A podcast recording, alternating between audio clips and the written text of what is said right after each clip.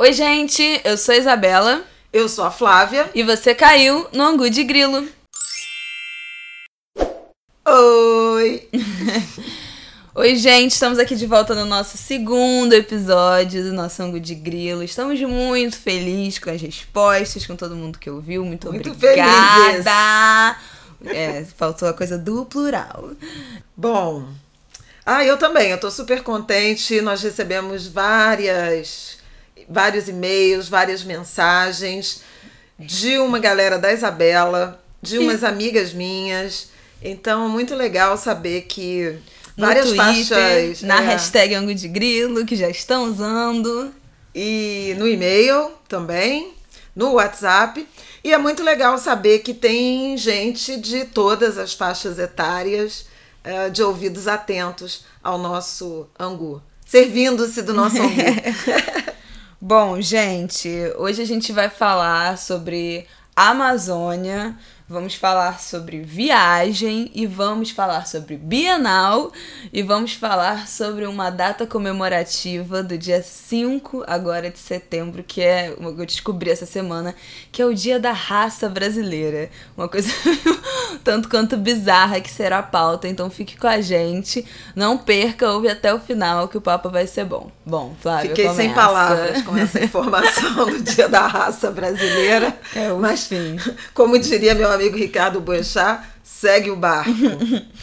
Bom, é, a gente resolveu falar da Amazônia. Muita gente pediu pra gente falar sobre viagens, sobre as viagens que a gente já fez, é, principalmente no Brasil. É, especificamente pediram pra gente falar sobre viagem no Brasil. E hum, a gente decidiu falar sobre a Amazônia a partir de viagens que a gente fez para a Amazônia.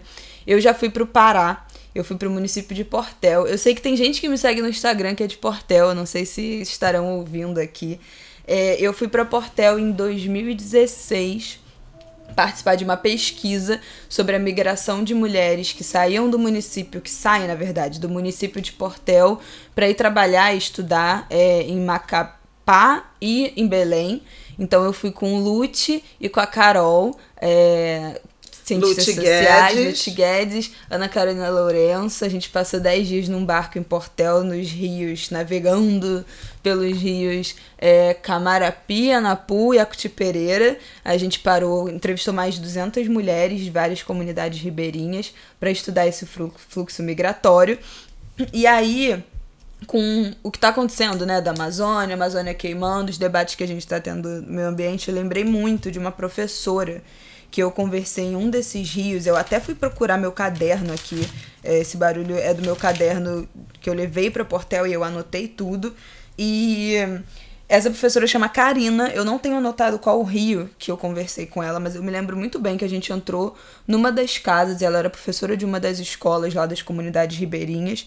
E, e ela falou. É, isso aqui que você tá vendo, porque assim, a gente ficou 10 dias navegando nos rios e só o que você vê é floresta. Floresta, é Amazônia.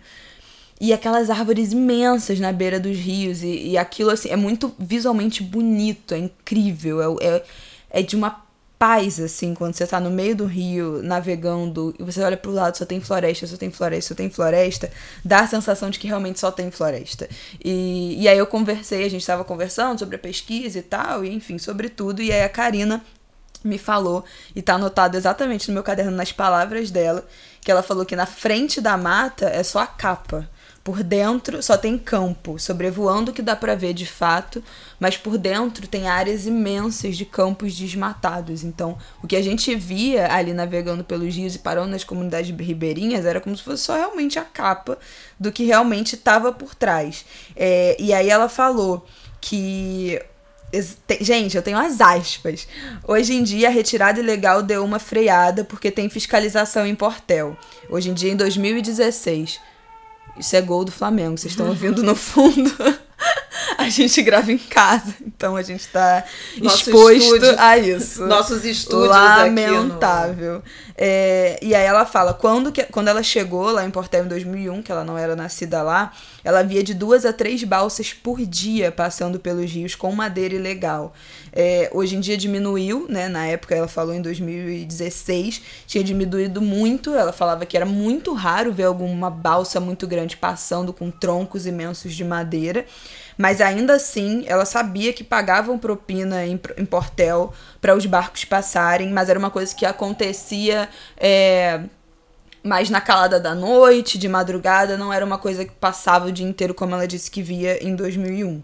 E, e ela fala que por causa da, da pobreza, inclusive, da miséria né, em Portel, é, entrevistei na época famílias inteiras de gente, 10 pessoas, 6 pessoas, 15 pessoas que sobreviviam com 400 reais de Bolsa Família, 600 reais de Bolsa Família. Então, assim, é, é uma coisa inacreditável. E ela falava que, que já tinha visto casos é, de pessoas ribeirinhas, população ribeirinha, vendendo árvores históricas da Amazônia, é, árvores centenárias por 30 reais, 50 reais. Derrubava e vendia porque era o que.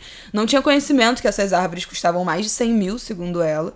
Só um tronco daquela árvore. E por desconhecer, por precisar de qualquer dinheiro para sobreviver, acabava vendendo. Fora o que ela falava, que era isso, né? Desmatava, a história do correntão, que a gente já, agora já tem sido muito dito na mídia, né? Que dois tratores com as correntes vão derrubando tudo. Então, a minha passagem que eu tive pela Amazônia. É, foi esse tempo que eu fiquei em Portel.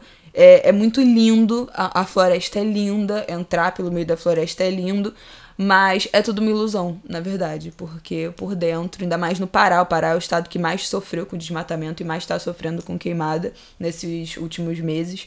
Então a gente sabe que é tudo uma grande mentira, né? Que, que não é, é essa, essa mata linda, esse grande no, no, grande quintal brasileiro. E aí outra coisa que eu vou falar daqui a pouco, mas mãe, agora fala sua experiência.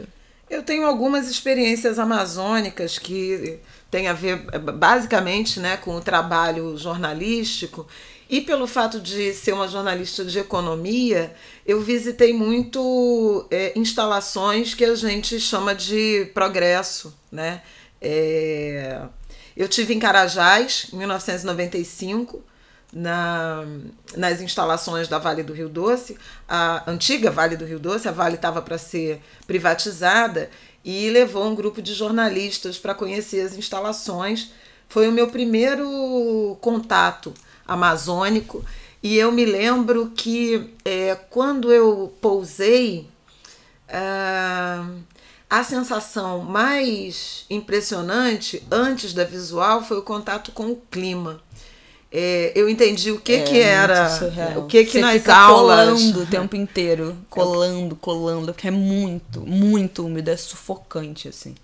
Eu entendi o que que nas aulas, né, desde o ensino fundamental, que na minha época não era ensino fundamental, era primeiro grau, se chamava de clima quente e úmido, porque é realmente como entrar numa numa sauna, né? É, é muita umidade, é muito calor e, e chove diariamente. Uhum. Essa, essa coisa da marcação do clima, e hoje se fala muito da Amazônia, dos rios voadores, né?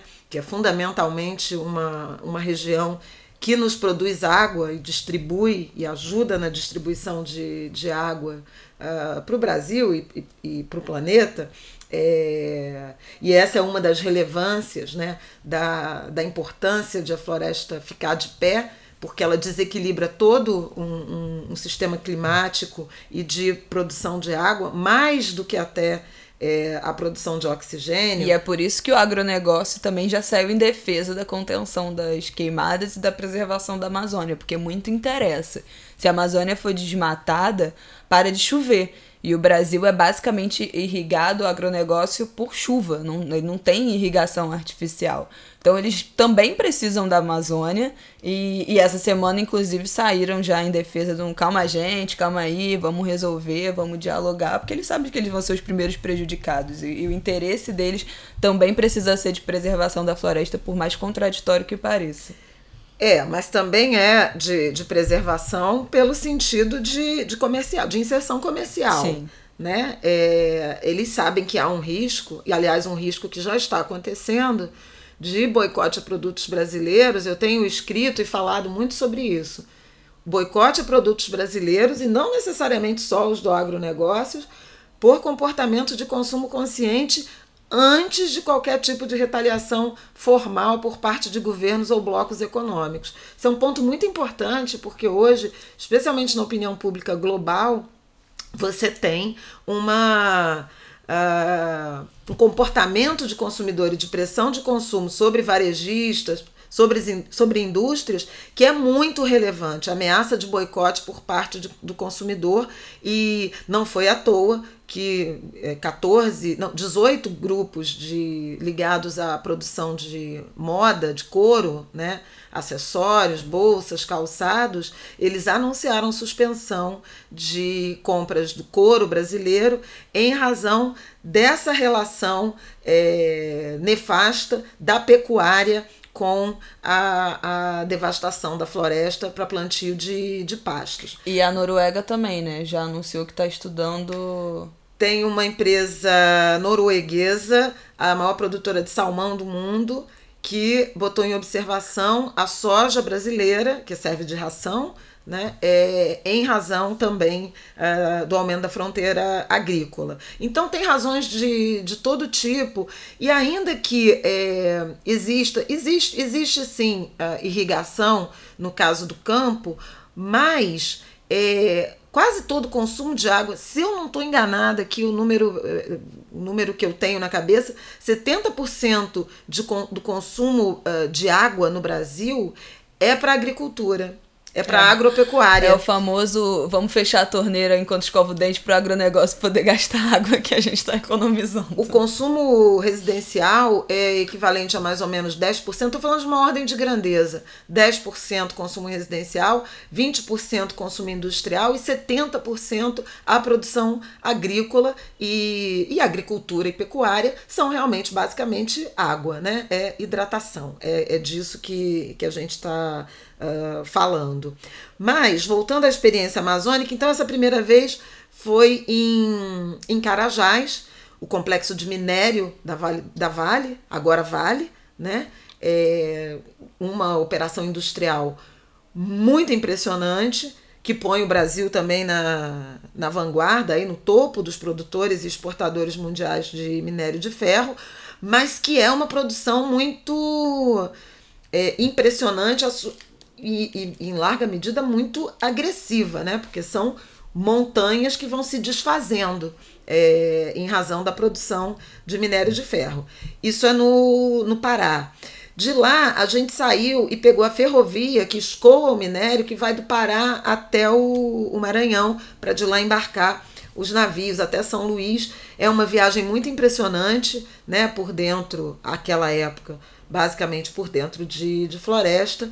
Depois eu voltei à Amazônia para visitar Urucu, que é uma a unidade de produção da Petrobras de petróleo, de petróleo leve. Uh, petróleo e acho que gás também. Essa foi uma viagem muito impressionante porque a gente voou para Manaus e de Manaus para Urucu era um voo num avião de médio porte, basicamente floresta. Ali deu para ver a dimensão, né, é, o tamanho da Amazônia, do que a gente chama de Amazônia, porque eram horas, eu não me lembro, acho que talvez três horas de viagem, e só aquele tapete verde. Aí você tem a, a dimensão Mas do tinha... tamanho da floresta. Dava para ver a área desmatada? A área que a gente sobrevoou, não. É, ainda era de, de floresta densa, o Urucu era bem isolado é, a floresta já tinha retomado uma, uma coisa de formação é, no eixo dos oleodutos, né? A gente via assim uns, uns pontos de uh, como se fosse uma, uma pequena clareira que eram os pontos de, de medição e de manutenção, mas ela estava coberta de, de floresta. E mais recentemente, acho que 2014 ou 13, eu voltei à Amazônia para conhecer Parintins, o festival folclórico do boi. E também foi uma experiência muito impressionante, aí já embarcando por Manaus de barco, né, uma viagem que era uma espécie de navio, um barco hotel. É, foram 18 horas de, de travessia né, até Parintins, que é uma ilha no meio do, do rio. Uh, E ali, é, por exemplo, Manaus já era visível uma certa degradação ambiental. Casas, é, esgoto, né? já uma, uma certa desordem urbana já mais visível. É, experiência propriamente com desmatamento ou esse contato com balsas e tal, até pelo eixo é, de travessia que eu fiz nessas experiências, eles eram muito manjados, né? Uhum. É, eu, eu realmente não tive. Agora. É, é, eu vi balsa, eu acho que eu lembro de uma ou duas balsas de carregando madeira quando eu tava em Portel. É, mas não dá para saber, né, muito se, se é ilegal, se não é, é, qual é a procedência daquela madeira ali. E chegando perto de Portel tem uma madeireira muito grande é, que é como se fosse um galpão imenso, assim, na beira do rio, que aí você vê troncos e troncos enormes, mas aí eu imagino que seja legalizado, porque, enfim, é imenso, tem letreiro e tal. É, e é muito assustador o tamanho das árvores, é, uma, é, é surreal, assim, é impensável. E então não dá muito para saber, mas os barcos são gigantescos, as pilhas de madeira são gigantescas. Eu vi um pouco, mas não, né? Você não, você não tem como saber qual é a procedência da parada. Mas assim, eu acho que é visível que o dano, quer dizer, não apenas pelo noticiário, pelas imagens que se vê, é, eu sou muito ligada também a movimentos sociais e, e dialogo com, com uh, representantes de povos indígenas, em alguma medida também de comunidades quilombolas.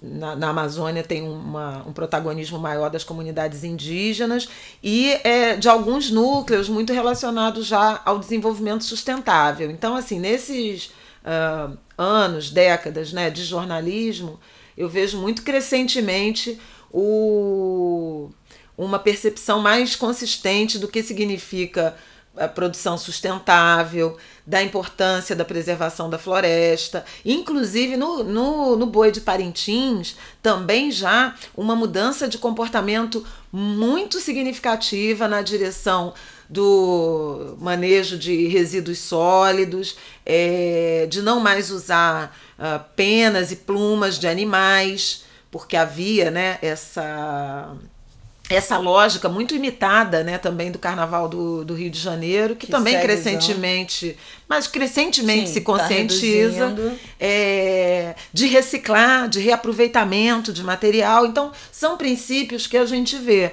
Uh, contatos mesmo com comunidades uh, indígenas que estão uh, usando, fazendo produções, por exemplo, de peças de arte ou de artesanato, uh, mas usando madeira que cai, né, madeira reaproveitada e não é, de desmatamento, uh, produções, né, produção do guaraná em alguma, em, em várias regiões já mais sustentável. Eu sei que lá afora a floresta você tem um problema sério de sustentabilidade com os caroços de açaí, uhum. que é um, uma coisa que o mundo, o Sudeste, está consumindo muito, até por esse apelo de sustentabilidade, mas o que a gente come do açaí é aproximadamente, eu acho que 30% só da é, fruta. É pouquíssimo.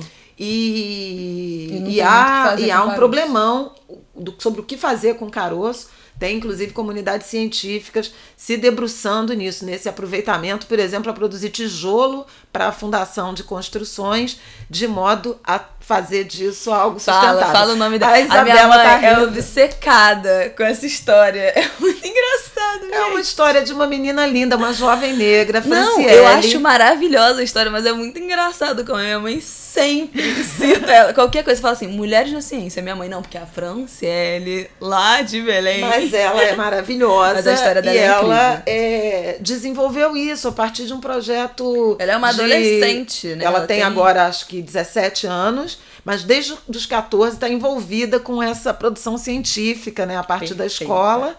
E, e ela desenvolveu um trabalho que é incrível, porque a comunidade onde ela mora, no interior do Pará, tem um cheiro forte de gás. E se foi descobrir que a fundação das residências é feita com lixo e produz chorume e metano. Então, é duas uh, tragédias ambientais, né? E, e, isso porque eles usam lixo, então tinha um, um efeito uh, colateral de agressão ao meio ambiente imenso. E ela, é, com, na escola, desenvolveu um projeto de uso do caroço de açaí torrado virando material para produção de tijolos para substituir Perfeita, o lixo na fundação. Viu? Então, Sente uma jovem cientista negra e de território. Então, isso é uma Sim. coisa importante. Mas eu acho que um dia desses a gente vai falar de mulheres na ciência Por favor, mais longamente. Isso é um tema né? que eu ando interessadíssima. Não sou cientista, mas sou interessada. É, eu queria voltar aqui na Amazônia de um tweet que eu li, comentar um tweet que eu li, que eu acho muito importante da gente falar isso é, quando fala desse assunto. Foi Orlando Calheiros, é, arroba anarcofino, que postou é, e ele fala: o ponto é, a luta pela Amazônia é uma luta pela aliança entre os povos que ali vivem, humanos ou não humanos. A luta pela Amazônia não pode ser reduzida ao simplório salvo verde, que tanto apetece à nossa sensibilidade liberal, pois no fim o que esse povo quer é um jardim. Então, assim, falar de Amazônia, falar de queimada e não falar da população indígena é, tá, tá um pouco errado, tá faltando assim, é, tá faltando assunto. Não é só sobre ter uma floresta, não é sobre só a árvore, só o mato, é sobre a preservação do território. Inclusive, tem muitas queimadas acontecendo dentro de reservas indígenas. A gente tem um presidente que é abertamente contra é, as reservas indígenas, né, a demarcação de terras indígenas e quilombolas, e eles fala isso, já falou, falou essa semana, inclusive. É, foi inclusive um dos temas da campanha dele, falar que tem terra demais para índio no Brasil. E então, assim, falar de Amazônia e se ater somente à parte é, ambiental, de biodiversidade, de floresta, é, tá, tá faltando, né? Não, não é só sobre isso. É também sobre a pre preservação do território, é, da cultura, é, de tudo que, que envolve a vida de, de pessoas indígenas, porque aquilo é, só a casa das pessoas, né, gente? Não é só a floresta, né? É a casa. Então é importante lembrar disso, trazer esse debate também. Tem vários jornais fazendo matérias sobre isso. O Estadão fez uma matéria ótima falando é, sobre uma, um, um, povo indígena que eu não vou lembrar o nome agora, mas que tá com um pedaço da reserva deles também queimando. E, e a gente está vendo quanto é, os sofrem, né? Quanto, quanto os povos indígenas sofrem com os grileiros, é, com invasão das terras, com desmatamento, com apropriação, enfim. É, aqui tem um, um modo de vida, né? É, e de enxergar o mundo e de se inserir no mundo que está em risco igualmente. Quer dizer, afora todo esse debate mais macro em relação à relevância da floresta, aos interesses uh, diplomáticos e comerciais do Brasil, há modos de vida que estão uh, em risco, que estão sob, amea sob ameaças, e, e aí isso remete a uma, a uma questão secular, né, da, da fundação do Brasil, do quanto é, esse Brasil ainda hoje desqualifica modos de vida que não estão alinhados à chamada civilização uhum. é, branca, eurocêntrica. Então, é, há um discurso, na, na semana que passou eu ouvi o Simas falando num, num evento que nós estivemos sobre Luiz intolerância Simas, religiosa. Historiador. Isso. Luiz Antônio Simas, historiador e amigo autor de, de vários livros, era um debate sobre intolerância religiosa, sobre racismo religioso, mas tem a ver com isso. E ele evocava uma visão é, de Brasil que.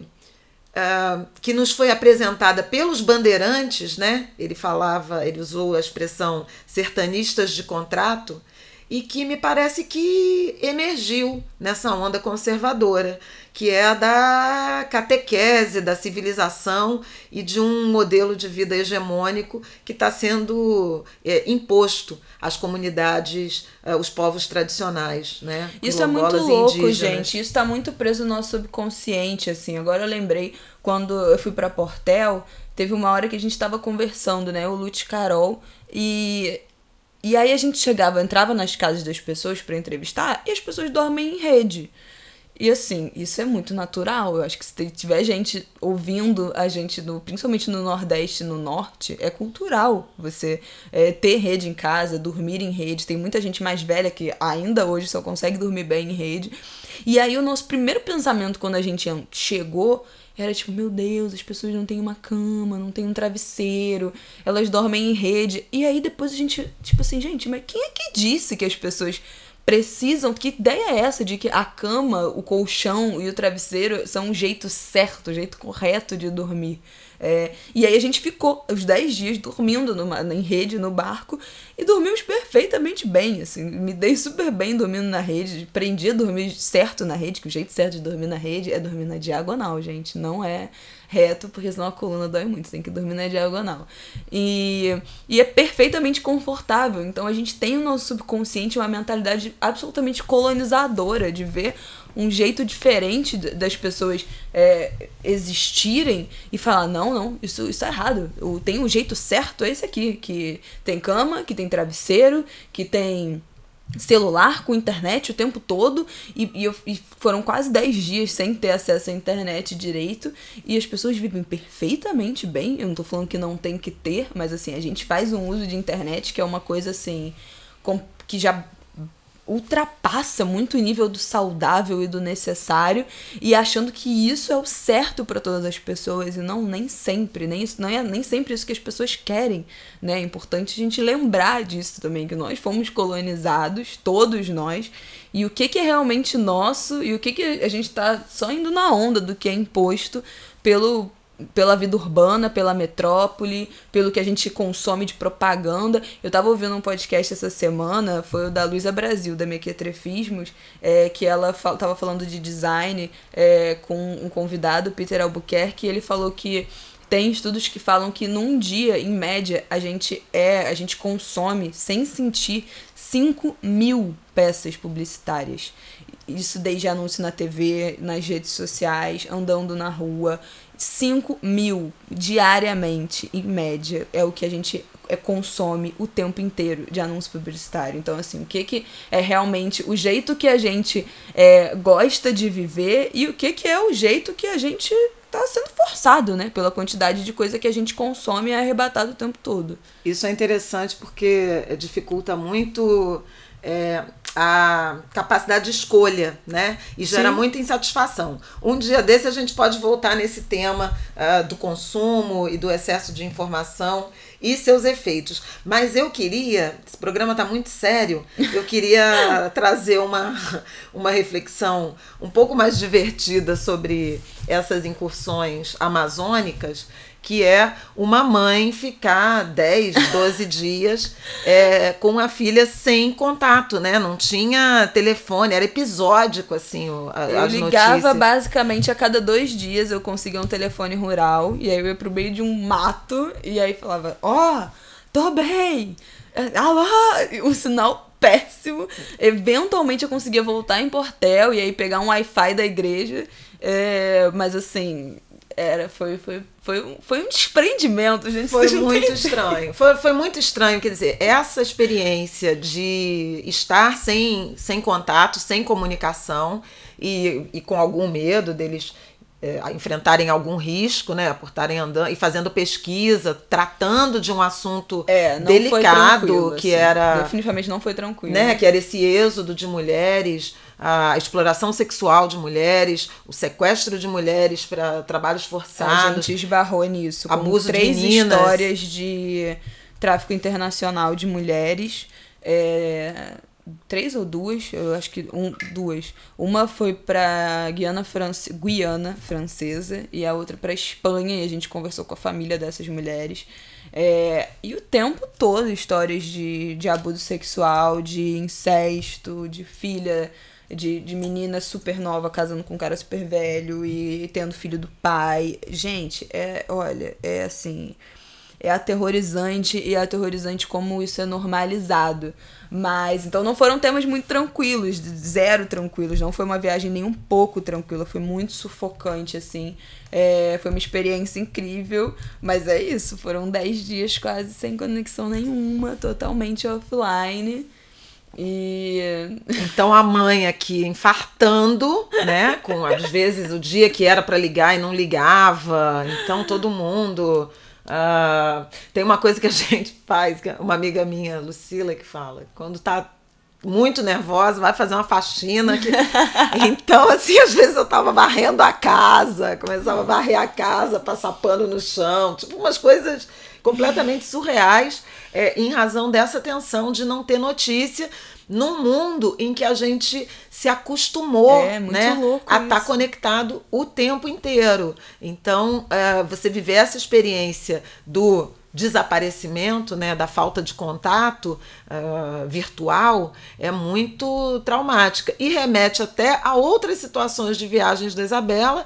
Por exemplo, quando ela foi para de intercâmbio para Alemanha, eu acho que uma, uma hora dessa a gente vai ter que falar só de viagem só, mesmo, viagem, um viagem. Só de viagem. Mas assim, é, dessa angústia. E a minha geração, que era uma geração que eu cresci, não tinha nem telefone em casa. Meu é primeiro é telefone louco, fixo em casa foi. Eu já estava casada com o pai da Isabela no Meia em 1993. Então veja, a, a minha infância e início da vida adulta é, inteirinha foram sem telefone em casa, né, no apartamento de Irajá, e o telefone da gente, os contatos eram carta, telegrama uhum. uh, e o chamado por favor que era o número do, do vizinho, que você botava um P barra F e as pessoas já sabiam que era um telefone para deixar recado. Então, é, isso promoveu tantos desencontros, né? Gente, eu sou desse é tempo. Muito louco. O telefone, esse primeiro telefone fixo que a gente comprou, eu e Paulo, ele foi um investimento. Ele custou é, 5 mil dólares. Olha que loucura. Tá, mas quanto é. Hoje em dia custaria quanto? Porque não custaria Era 5 isso, mil tipo 20 mil reais. Era super caro. Que era... isso? Não, mas é impossível. Na Tinha cotação telefone... de hoje não seria 20 não, mil Não, não reais. era porque era menos, né? Já tinha. Já tinha era, um, era uma seria outra. Seria o quê? 5 mil reais? Não. Ai, mais. Que isso? Era mais, porque a gente declarava telefone como bem no imposto de renda. É, e a gente comprou uma linha multifrequencial, que era a linha que já é Tone, porque antigamente tinha o Pulse e o Tone. Pulse era aquele. Tá, tá, tá, tá, tá, tá, tá, tá, tá. E o Tone, que era que é esse. isso, tan, tan, tan, tan, quando você disca, que faz um barulhinho, que é o, o som da, da tecla. É. Nossa linha era 595. Quem é do subúrbio e tal sabe que era uma linha valorizada no Meyer. Aliás, adoraria receber é, mensagens sobre isso, sobre a, a época que telefone era negociado no, no mercado paralelo. Meu tinha um mercado, Deus. tinham agentes, corretores de telefone e a gente declarava como patrimônio no imposto de renda. Gente, então imagina é um salto, né? né? isso, como mudou essa viagem que eu fui para Alemanha, que minha mãe falou, eu fiquei um mês na Alemanha, é, porque eu estudei em colégio alemão, então tinha um intercâmbio para antes da gente fazer a, a prova do diploma. Eu tinha 15 anos, foi em 2011.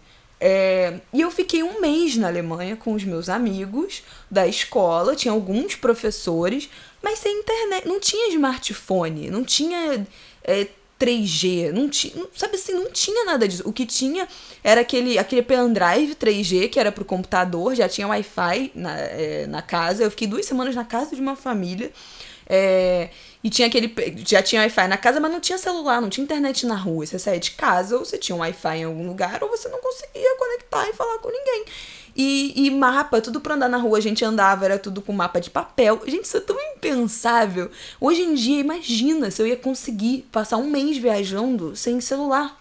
Sem, eu, eu, trocava SMS com os meus amigos é, e com a minha mãe, mas assim, não tinha WhatsApp, não existia smartphone, não existia nada, não tinha, existia, mal tava começando a existir o touch ainda no, no celular. Era aquele celular, eu tinha um celular que era aquele teclado QWERTY, que era com todas as letrinhas assim, mas era um Sony Ericsson muito antigo. Imagina você passar um mês viajando hoje em dia sem, sem 3G, sem celular, sem smartphone. Isso, isso é tão surreal e só tem quantos anos? Tem oito anos. Tipo assim, tem muito pouco tempo. É, é muito louco como a gente virou muito dependente de, de, de internet, de tecnologia. É. é muito surreal isso, é muito surreal. Eu fico muito impressionada. É, isso é, é, interessante, até a forma como a gente educava, né? Era educado e educa os filhos hoje porque a gente tem muito mais controle, né? Parece que não, mas a gente tem muito, muito mais, mais controle. Esse negócio de compartilhar localização agora no WhatsApp, que você fica vendo a pessoa, para ter um chip na pessoa. Que isso, gente? É praticamente, praticamente isso. Mas eu acho que a gente deve voltar para fechar o capítulo é. viagem, porque a gente já tá com o tempo estourado. É, tinha uma meta tinha, de fazer é. um programa um Ia pouco mais. Ia ser 30 minutos, gente, mas já, já, enfim. Já estouramos o tempo. Vamos ao Bienal? Vamos, Bienal, mas eu queria falar também dessa história da, da viagem da Isabela e essas percepções que ela trouxe, porque acho que foi o grande contato da Isabela com a desigualdade brasileira. E ela voltou muito, muito, muito, muito impactada com tudo, com desperdício de comida, com oferta de comida, com preço da comida no Rio de Janeiro caramba, esse hambúrguer custa o salário de alguém, é ou quantas surreal, pessoas gente, é viviam. É muito então, assim, viagem também tem essa esse dom de nos ajudar a construir empatia. Viagem e leitura, né? A convivência com, com o diverso, com o diferente, ela nos, nos agrega muito nos ensina muito e nos traz muita percepção de empatia. Com esse comentário filosófico, romântico. Criou um gancho aí, não sei se vocês perceberam, um gancho. Vamos para o próximo tema. Muito rapidamente, mas a gente está na semana derradeira né, da Bienal. A Bienal começou na sexta-feira, dia 30, Bienal do Livro do Rio de Janeiro. É um dos eventos literários, se não o mais é, importante do, do mercado editorial brasileiro. É engraçado porque eu converso com, com gente que, organiza e participa, e tem dois eventos que são assim meio que icônicos, né? Né, no mercado editorial. A Bienal do Rio, a Bienal de São Paulo não tem o mesmo, a mesma repercussão, uhum. o mesmo impacto, e o outro é a Festa Literária de Paraty, a Flip. Então, é, o Rio tem uma vocação de caixa de ressonância. Eu acho que a partir tanto das experiências da Bienal quanto da Flip, você tem uma avalanche de festas, de feiras literárias, Brasil afora, inclusive em cidades médias. Esse ano eu tive pela primeira vez uh, na festa literária de Ilhéus, no, na Bahia, no sul da Bahia. Foi incrível também a, a a recepção das pessoas, o interesse nas conversas e tenho visto amigas escritoras e amigos escritores participando uh, de festas literárias Brasil afora. A semana passada teve uma em Belém, é, recentemente a de Araxá, que ganha importância. Infelizmente, também recentemente foi cancelada a, a de Curitiba, no Paraná, por razões aí ainda meio uh, mal explicadas relacionadas à contratação de, de fornecedores, mas o fato é que a gente fica pensando de onde é que vem a, a convicção de que brasileiro não lê se as festas literárias são tão frequentadas e os autores são tão festejados. Então fica aí essa interrogação, mas começou a Bienal, ela vai até domingo, dia 8.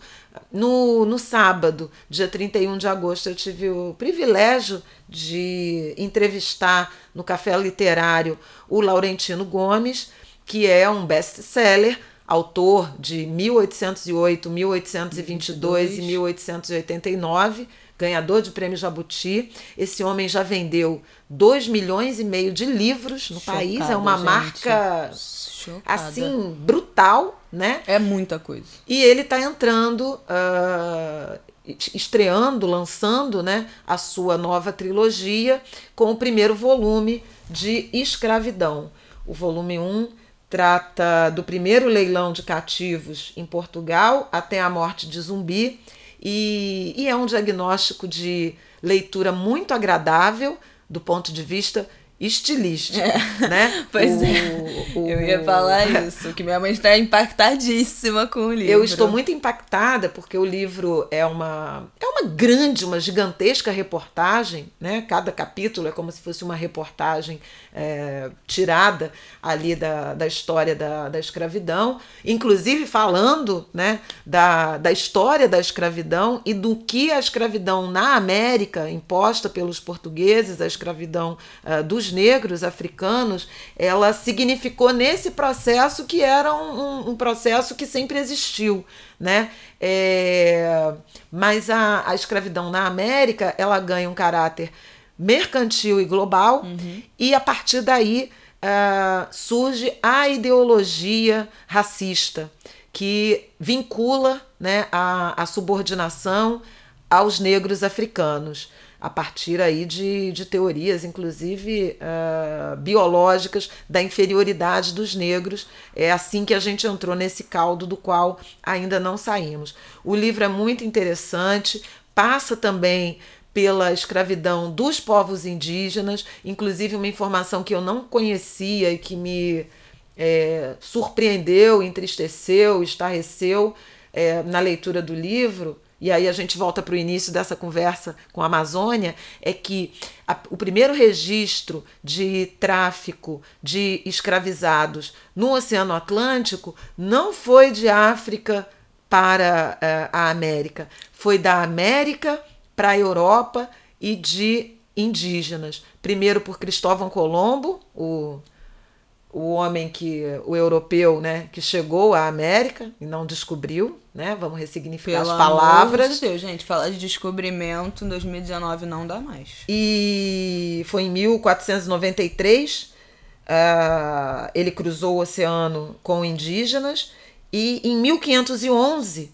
Fernando de Noronha que dá Olha nome aí. à famosa ilha. Gente, não salva ninguém. Não salva ninguém. Fernando de Noronha levou 35 indígenas do Brasil para Portugal. Então veja que é, é um processo, é uma história da qual sabemos pouco, precisamos saber mais, discutir mais, porque é um problema uh, uma mazela brasileira que fundamenta a formação da sociedade, do povo brasileiro e que é, ainda nos fere, nos machuca e se mostra via as estatísticas dramáticas de desigualdade social que pelo amor de alcança é o povo negro brasileiro. Também, né? É outro episódio também. Não, mas, mas vale muito queria... a pena a Bienal e o livro do Laurentino. Fica aqui a recomendação de leitura. Eu acho que a gente podia, a cada programa, dar uma recomendação ah, de leitura de série, de filme, né? babado. né? É, não, queria fechar então só falando que. Ai meu Deus, até esqueci o que eu ia falar. Ah, é, eu tenho muita memória afetiva da Bienal, as minhas memórias de criança. Minha mãe sempre me levava quando eu era pequena da Bienal. E eu lembro muito de uma Bienal que eu fui, eu acho que com uns 13 anos, 14, é, que eu pegava o. que eu comprei uma pilha de livros e livros que eu descobri lá, que pegava o livro no stand, aí lia a orelha e tal, ah, esse eu quero.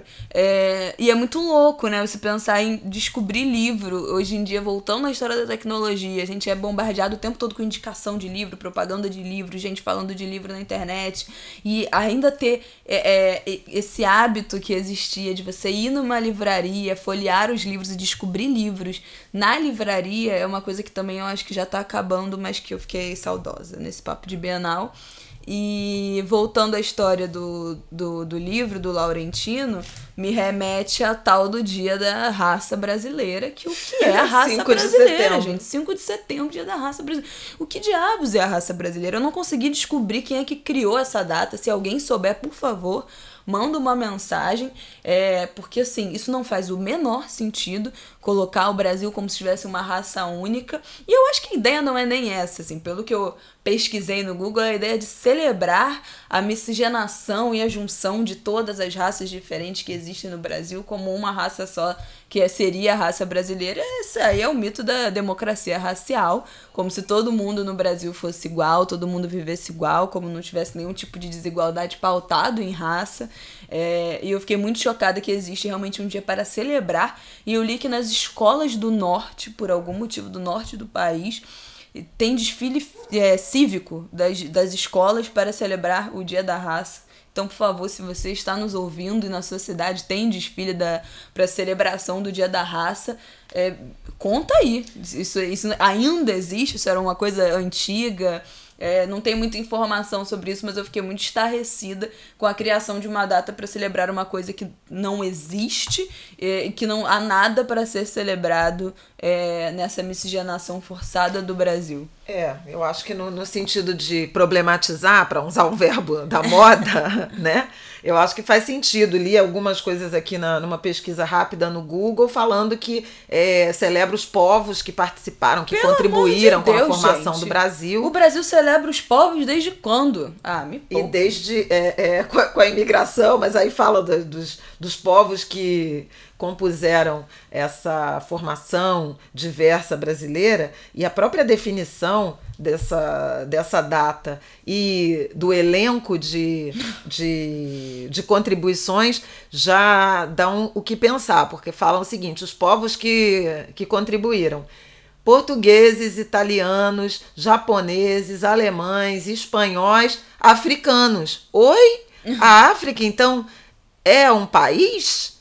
Socorro. Me poupe. Socorro. E ponto 2. Desde quando africanos e sua contribuição inequívoca para a formação eh, desse povo se deu a partir da imigração? É, exatamente. Pelo amor de Deus. Então temos que problematizar tudo e refletir sobre o que, que é exatamente essa Raça raça, brasileira. brasileira. Eu acho que não é raça brasileira, é diversidade brasileira. Ela precisa ser festejada e identificada como potência, né? Como vigor e não como fraqueza e não como ah, algo a ser depreciado. E isso nos foi ensinado ah, durante muito tempo, né? A mestiçagem, ah, ora como uma, uma celebração, ora, mas na maior parte das vezes, como uma mazela a ser combatida, ah, e por isso uma ideologia expressa em, em, em ações políticas para estimular a imigração de população branca no intuito de é, embranquecer o Brasil, que, no entanto, neste ano da graça de 2019, Não deu certo. Crescentemente. Falharam miseravelmente. crescentemente se enegrece, né? A proporção da população brasileira que se autodeclara preta e parda, ela é crescente a cada nova pesquisa do IBGE, Só a cada novo censo Só demográfico. E, aliás, salvemos o censo 2020, Uhul. ainda sob risco de ah, orçamento e redução da qualidade do questionário. Gente, pelo amor de Deus, vamos encerrar isso. Queria Vamos. mandar. É, comentar algumas das mensagens que mandaram rapidamente. Queria mandar um beijo para Claudiana Pinheiro, que foi nosso primeiro e-mail. E mandou foto dela com a filha. As duas acompanham a gente, a Claudiana e a Ana, de 20 anos. É, então, assim, ai, perfeitas. Eu amo quando mãe e filha nos acompanham. É, a nossa relação de mãe e filha. Um beijo para as duas. Fala, Olha. Denise também mandou, Denise Milne mandou é, uma suposição sobre o significado de angu de grilo. Eu acho, eu, gente, eu acho que essa suposição é a correta, por mais dolorosa que seja. Ela disse que angu de grilo acho que remete a uma confusão onde todos falam e fazem muito barulho. Imagina um cenário de grande seca onde o sertanejo catava os grilos para comer. Eu não sei se isso é verdade, mas, Mas o é sentido com que possível. minha mãe usava angu de grilo era sim de baderna, de bagunça, de balbúrdia. A gente já falou da balbúrdia. Uhum. Mas eu aqui. acho muito possível que seja isso, de catar grilo pra comer, porque tem é, candango, né? É, é, lagarto, assim, a gente vira e mexe vê falando que as pessoas. é, a, miséria no Brasil nos traz esse cenário, então eu acho que é bem possível. Mas, bom, Nordeste, responda, por favor. Baianos, favor, baianos gente. do é, Recôncavo. os baianos, Ninguém fala angu de gente? grilo em Cachoeira, é em São Félix, em. Santo Amaro da Purificação, em Muritiba. Por favor, Pelo vamos amor lá. de Deus. É, a Anique, Anique Elias, amiga Ai, querida, foi professora da Isabela. nos ouviu. Ela escreveu um e-mail lindo falando de algumas memórias, inclusive da, da memória afetiva com o rádio, e comentou a trilha do programa Haroldo de Andrade. É, ela se casou.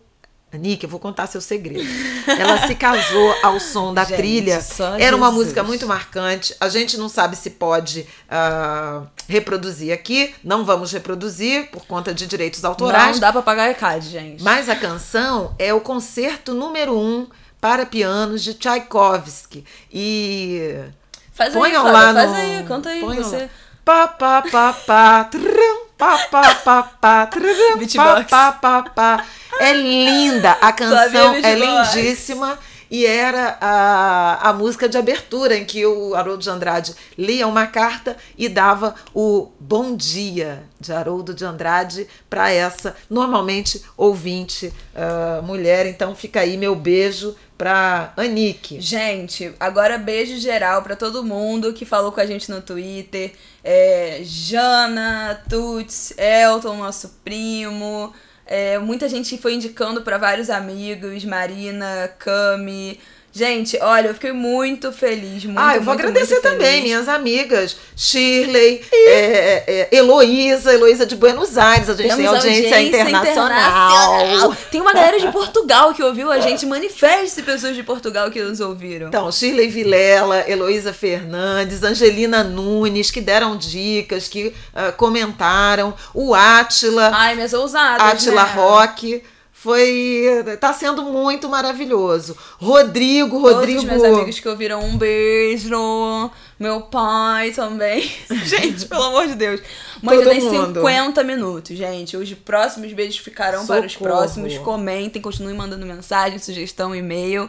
Espero que vocês tenham gostado. Hoje foi um papo um pouco mais sério, mas eu acho que nesse episódio de fato deu para sentir um pouco é, de como vai ser. Vão ter momentos engraçados, de temas mais leves, mas a gente também vai falar de assuntos sérios, também vai problematizar, também vai falar de notícia. é, e vai ser um angu de grilo, não é mesmo? Sirva-se do angu de grilo. Meu último beijo é pro Rodrigo Santos, autor de Macumba. É, também ouviu, também Gosto, tem memória, essa- memória afetiva, um, romanti um romancista de periferia, uma potência. Também recomendo. Vai, ser, vai ter nova edição de Macumba. Fiquem de olho, a gente vai avisar aqui. E até o próximo Um Angu de Grilo. beijo, até terça, gente. Um beijo. Mua.